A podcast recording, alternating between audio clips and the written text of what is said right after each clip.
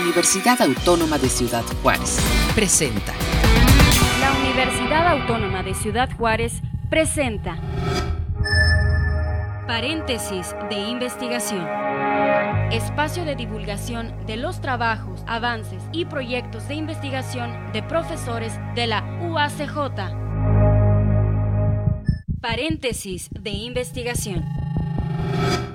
Amigos, ¿qué tal? ¿Cómo están? Bienvenidos. Qué bueno que se encuentran con nosotros en un paréntesis de investigación más desde la UACJ. Saludamos a quienes nos siguen a través de esta transmisión y a todos nuestros amigos en el 860 AM del radio aquí en la frontera. El día de hoy vamos a estar compartiendo con un investigador más de nuestra máxima casa de estudio y nos acompaña el doctor Javier Alfonso Garza Hernández, profesor investigador en el Instituto de Ciencias Biomédicas. Le doy la bienvenida en estos momentos. Doctor, ¿qué tal? ¿Cómo estás? Bienvenido. Gracias por acompañarnos. Hola, ¿qué tal? Muchísimas gracias, Armando. Es un gusto estar aquí hoy con ustedes. Gracias, doctor. Pues bienvenido. Vamos a estar hablando sobre, sobre tus líneas de investigación, sobre la actividad eh, que estás desarrollando en estos momentos. Eh, pero antes que nada, presentamos al, al, doctor. Él es licenciado en biología por la Universidad Autónoma de Nuevo León. Eh, con una maestría en ciencias en biotecnología genómica por el Instituto Politécnico Nacional, su doctorado también en biotecnología por este mismo instituto y es miembro nacional del Sistema Nacional de Investigadores eh, en el nivel número uno. Sus líneas de investigación son eh, en entomología médica y veterinaria, biología molecular, también DNA, BORCD y diagnóstico de enfermedades transmitidas por vectores, principalmente mosquitos y garrapatas.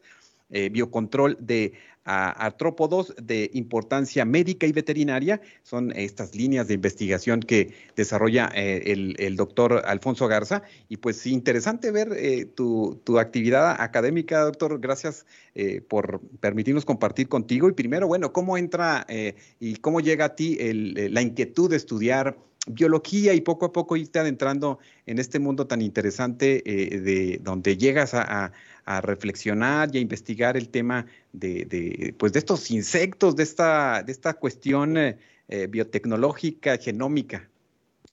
Bueno, pues eh, tendríamos que hablar, pues algo un poquito largo, remontarnos por allá hasta mi infancia en los ochentas.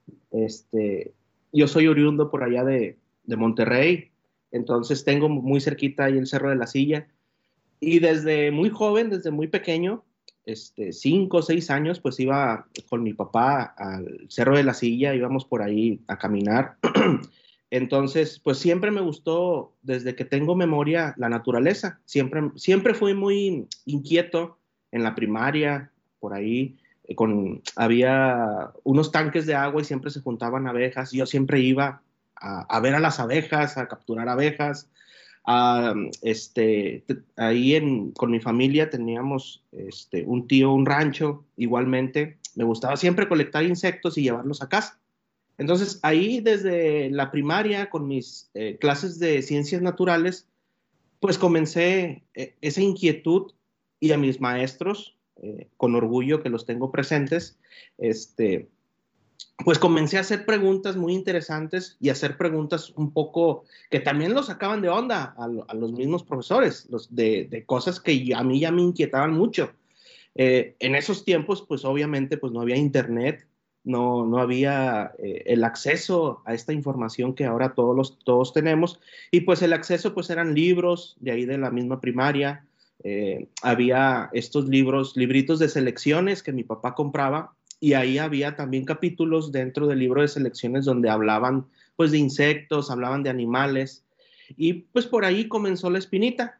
Dentro de la secundaria, ya que llevamos biología, en la preparatoria ya llevamos biología más aterrizada y más avanzada, llevamos ecología, pues ya conocí ahora sí biólogos, precisamente, biólogos, veterinarios, médicos, eh, pues que trabajan con esto de las ciencias naturales y pues con el consejo de ellos me comunicaron que había una carrera, este, que nosotros podíamos hacer un perfil para, para lo que nosotros nos gusta trabajar en ello. Entre comillas, trabajar, porque es un gusto estar este, practicando todos los días la biología.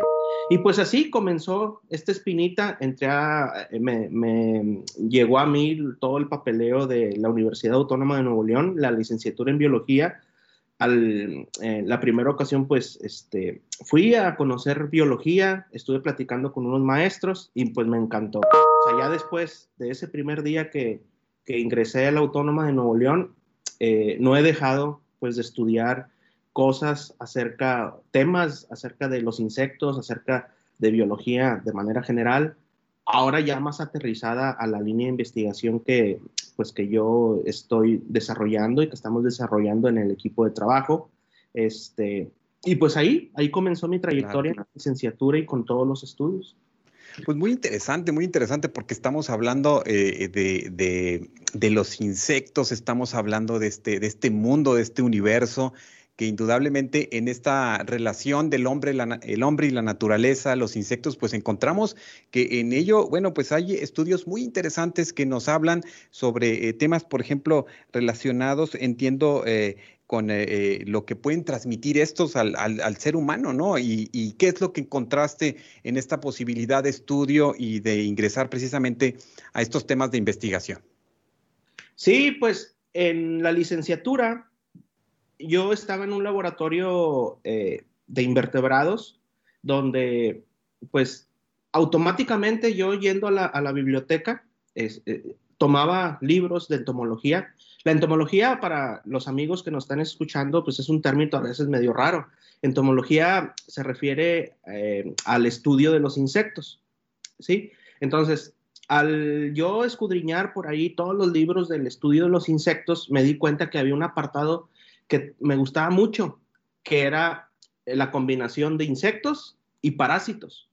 Entonces, cuando hay esa amalgama de insectos y parásitos, pues surge lo que se le conoce como la entomología médica y veterinaria, porque pues esos parásitos pueden ser patógenos a los seres humanos y también a los animales.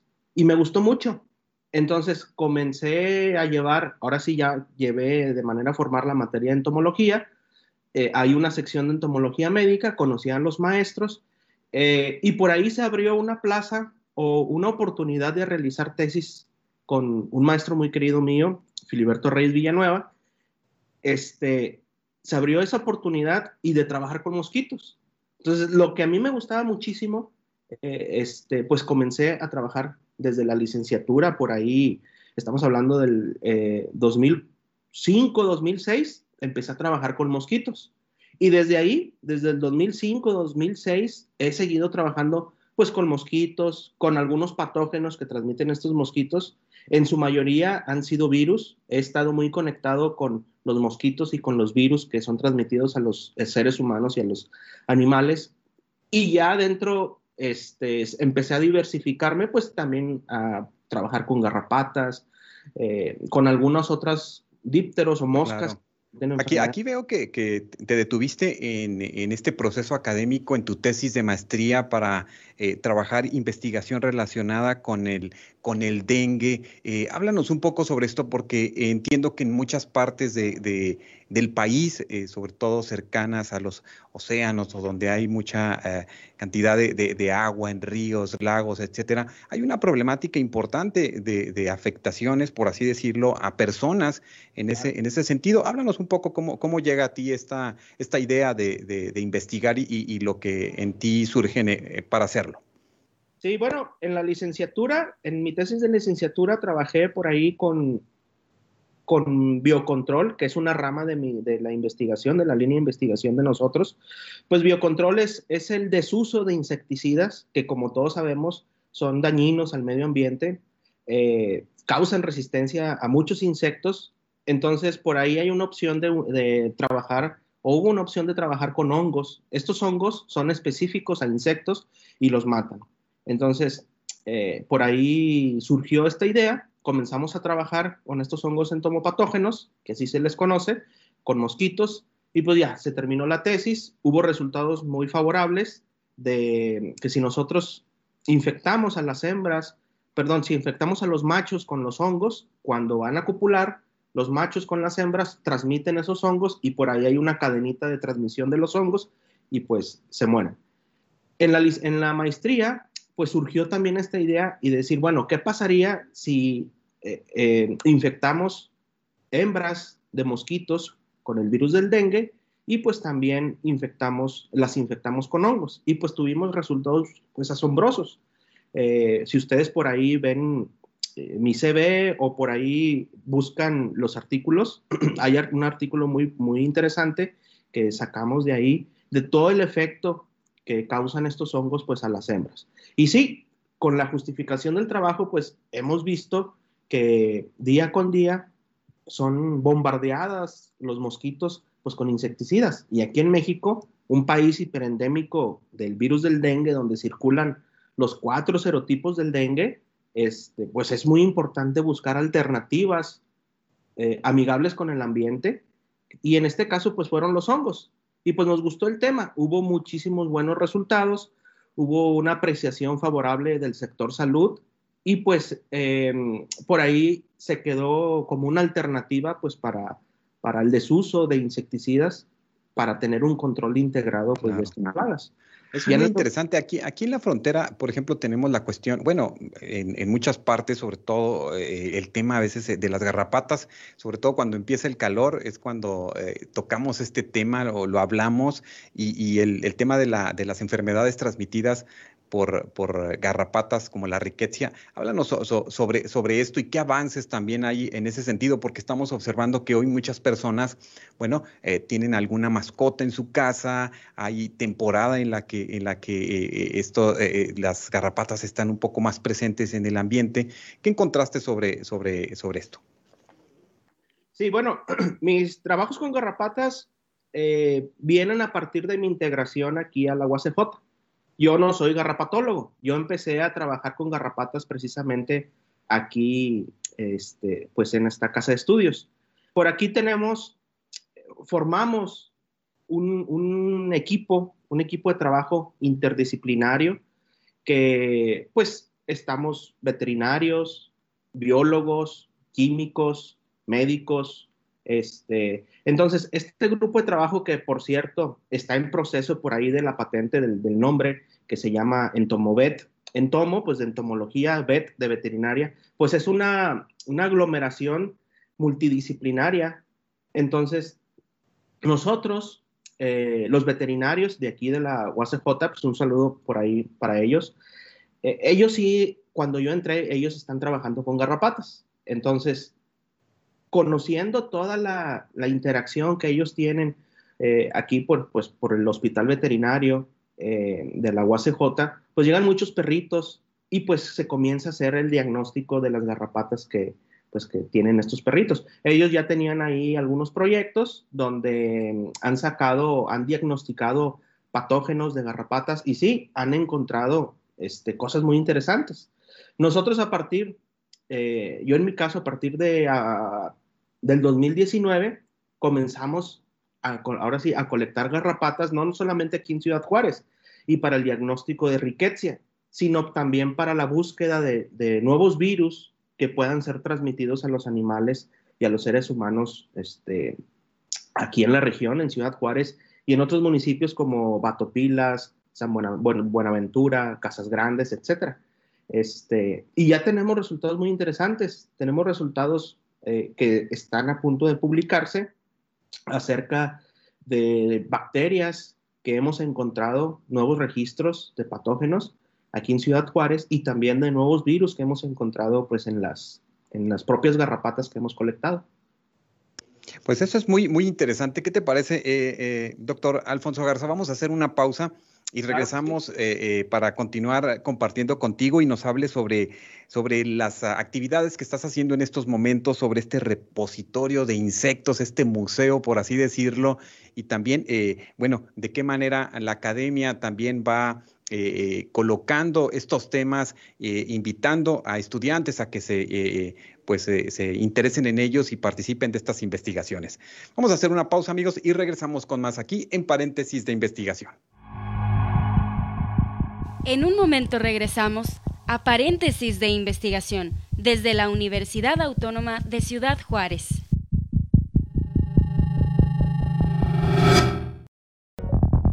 Estás escuchando el espacio de divulgación de los trabajos, avances y proyectos de investigación de profesores de la UACJ. Paréntesis de investigación.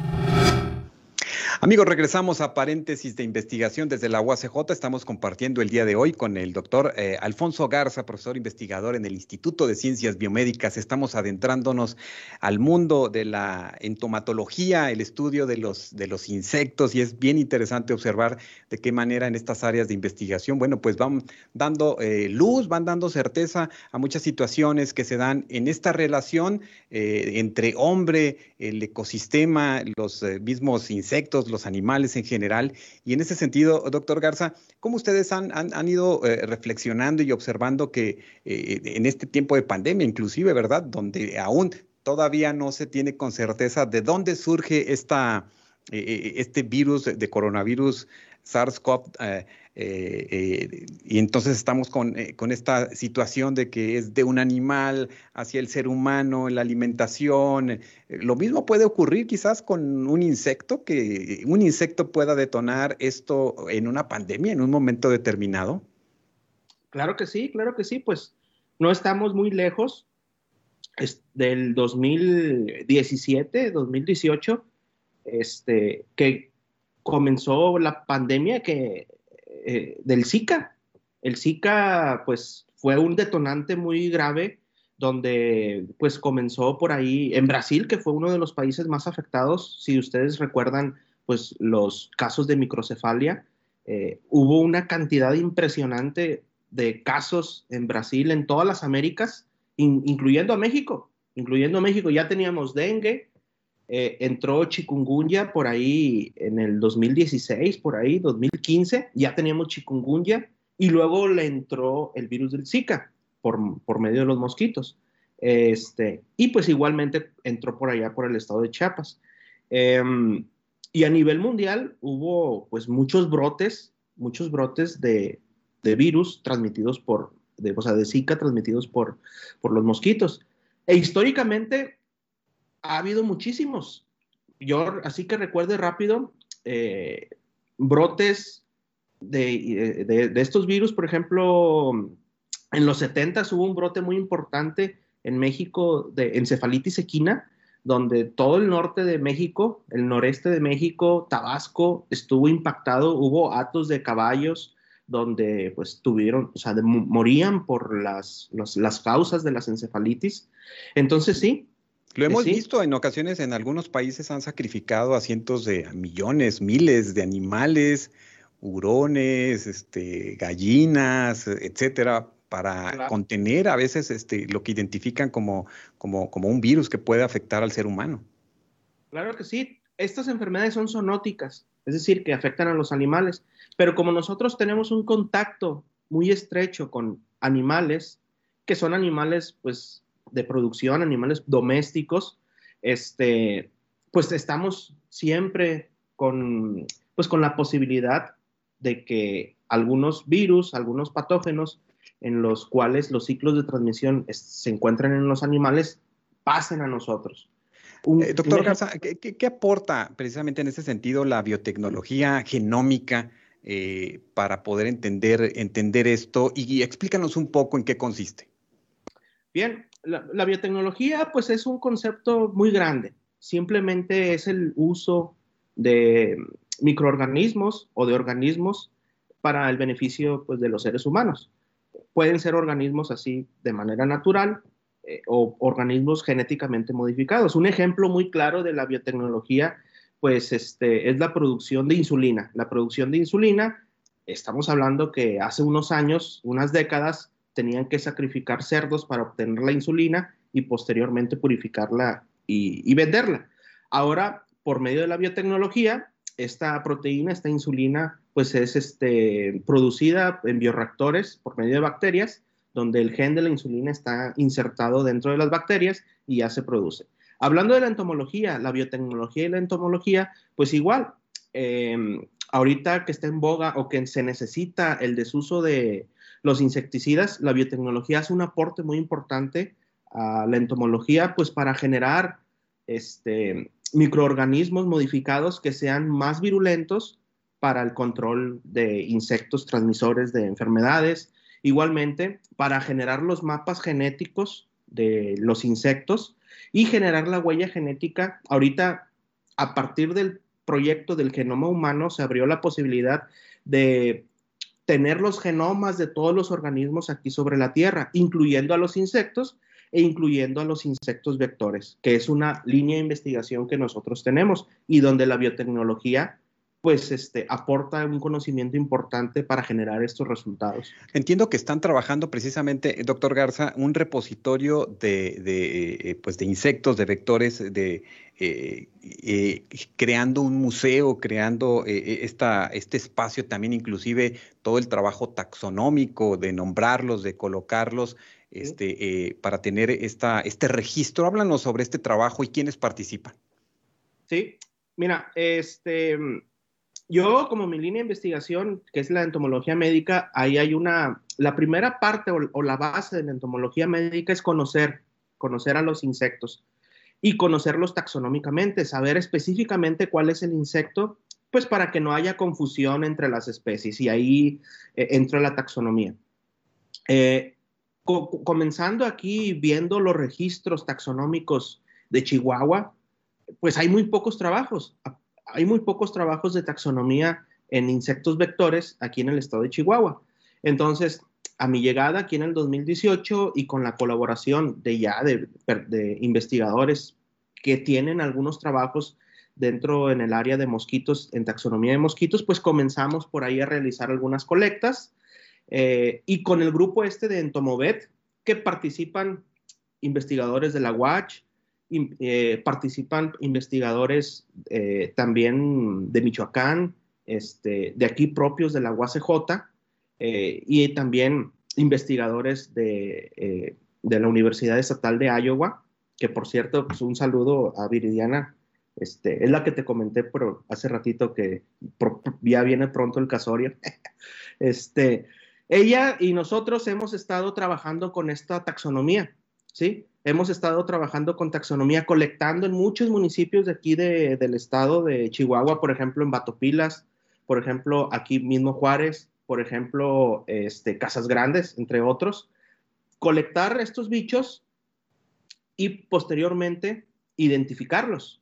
Al momento de la identificación y de conocer todos los antecedentes taxonómicos que ha habido, pues nos hemos encontrado que hay especies que no habían sido reportadas aquí en el estado. Trabajamos con unas moscas también, unas moscas, no sé si has escuchado una enfermedad que se llama oncocercosis o la ceguera de los ríos.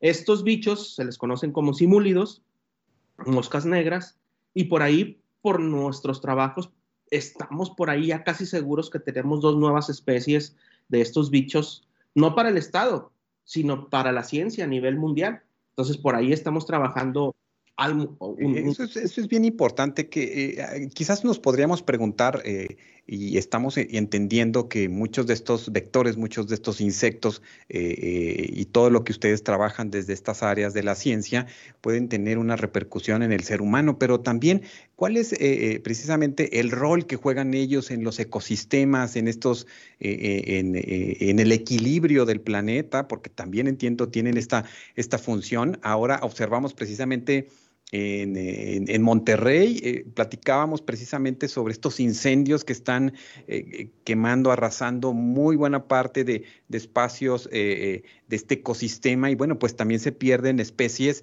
Háblanos un poco sobre, sobre esto. Bueno, todos los insectos, así per se, incluyendo los que son de importancia médica y veterinaria, tienen un rol muy importante eh, en, los, en las cadenas tróficas, en las cadenas de alimentación. Ellos, eh, pues, son por ahí alimento para consumidores secundarios, consumidores terciarios, por ejemplo, las, las, los moyotes que aquí le dicen, yo llegué aquí a Juárez diciendo zancudos y pues nadie me entendía, aquí le dicen moyotes a los, a los zancudos, a los mosquitos. Eh, entonces, estos moyotes, si ustedes, por ejemplo, se ponen a, ver en las tardes en el Parque Central que se juntan las nubes de algunos insectos, de algunos moyotes, ellos son alimento para, para aves, son alimento para otros insectos. Si nosotros extraemos las poblaciones de estos mosquitos, de estos moyotes, estamos repercutiendo también a las aves y a otros vertebrados que se alimentan pues de ellos. Entonces, muchos de los, de los moyotes también, por ejemplo, tienen un rol en la polinización las hembras y los machos no solamente, eh, eh, bueno, en el caso de las hembras no solamente se alimentan de sangre, sino que al momento de emerger, igual que los machos, necesitan de azúcares. Esos azúcares provienen de plantas, de flores, y esas flores eh, este, o los mosquitos se impregnan de los pólenes y hacen pues polinización cruzada entre las plantas. Entonces son también polinizadores, no, no son 100% malos los, estos bichos. Y pues en el caso de los incendios, pues sí, es algo muy, muy este, perjudicial en los ecosistemas, estos incendios que si son provocados por nosotros, y también tienen una repercusión en la entomología médica. Todos los vertebrados y todos los mosquitos y insectos de importancia médica que están cercas a las zonas rurales y urbanas, pues tienen que trasladarse. Se tienen que trasladar y cambiar sus hábitos, cambiar de su, su zona, sus nichos ecológicos. Y por ahí también es cuando hay un término en entomología médica que se le conoce como vectores puente, donde estos vectores puente generan o se alimentan, ahora sí, de seres humanos, porque ya no encuentran vertebrados silvestres y es donde hay repercusiones en las transmisiones de, pues, de estas enfermedades. Un caso muy claro es el, West Nile, el, virus del oeste del Nilo. El virus del oeste del Nilo repercute a aves, pero por ciertos vectores puente, como son los mosquitos estos culex, eh, que son propiamente, ellos alimentan de aves, pues nos pican a nosotros y es cuando provienen ahí los nuevos ciclos de transmisión de virus que son zoonóticos este, y que ahora nos van a repercutir a los seres humanos. Doctor Garza, estoy seguro que, más de un eh, radioescucha está este, eh, atento ahí después a su, a su este, repelente para ya irlo teniendo para estas nuevas temporadas en, en, la región. Eh, eh, doctor, pues quiero agradecerte este, este compartir el día de hoy, que nos hayas pues adentrado un poco a este, a este mundo de este tipo de investigaciones. ¿Qué mensaje para los estudiantes de estas áreas del conocimiento, para quienes nos escuchan, están por primera vez pues eh, eh, teniendo atención a este, a este tema y, qué les planteas? Pues bueno, eh, la biología es muy bonita. La biología ha sido mi pasión desde, como te comento, desde niño. Desde niño he estado aquí con la biología. Entonces, yo estando dentro como docente, que me gusta muchísimo la docencia también, no solo la investigación, sino también la docencia. Yo doy las clases de bioinformática y la clase de técnicas de biología molecular. Entonces, invitar a los estudiantes que se adentren al mundo de la biología, ¿sí? Que se adentren a los libros de biología, que se adentren igualmente a la entomología médica, veterinaria o a los insectos en general, ¿sí? Hay veces que los mismos estudiantes pues tienen como ese, esa espinita de querer, querer trabajar con insectos, pero no, no conocen quién, ¿sí? Entonces, qué bueno, qué bueno la invitación, me da mucho gusto, porque así difundimos también la ciencia y difundimos temas científicos que tal vez por ahí están perdidos o, que no hayan sido muy divulgados, ¿sí? Entonces, si nos están escuchando eh, estudiantes que no, no solamente de la carrera de biología, sino la carrera de química, la carrera inclusive de algo de sociología, pues hay temas muy propios en la entomología médica y veterinaria que se pueden desarrollar. Pues muy interesante, eh, doctor eh, Alfonso Garza. Muchas gracias por este compartir. Dejamos esta, esta posibilidad de, regresar a, platicar sobre, sobre esto y te agradezco mucho este, este tiempo que nos hayas eh, dado para este espacio de paréntesis de investigación. No, muchísimas gracias Armando y a todo su staff, a la UACJ. Y pues claro que sí, claro que sí, estaremos aquí nuevamente con ustedes eh, a la próxima ocasión. Claro, si ustedes gustan eh, eh, nuevamente escuchar esta entrevista, lo pueden hacer en nuestra página en Facebook, en UACJ Radio, en nuestra página en YouTube como UACJ Radio y también en nuestra cuenta en Spotify. Y muchas gracias a quienes nos escucharon aquí en el 860 AM en la Radio Fronteriza y con esto agradecemos a todo el equipo de producción de UACJ Radio. Gracias y hasta nuestro próximo encuentro. Paréntesis de investigación. Se realiza gracias al apoyo de la Coordinación General de Investigación y Posgrado de la UACJ. Paréntesis de investigación. Esta es una producción de la Dirección General de Comunicación Universitaria de la Universidad Autónoma de Ciudad Juárez. Este fue un programa de la Dirección General de Comunicación Universitaria de la Universidad Autónoma de Ciudad Juárez.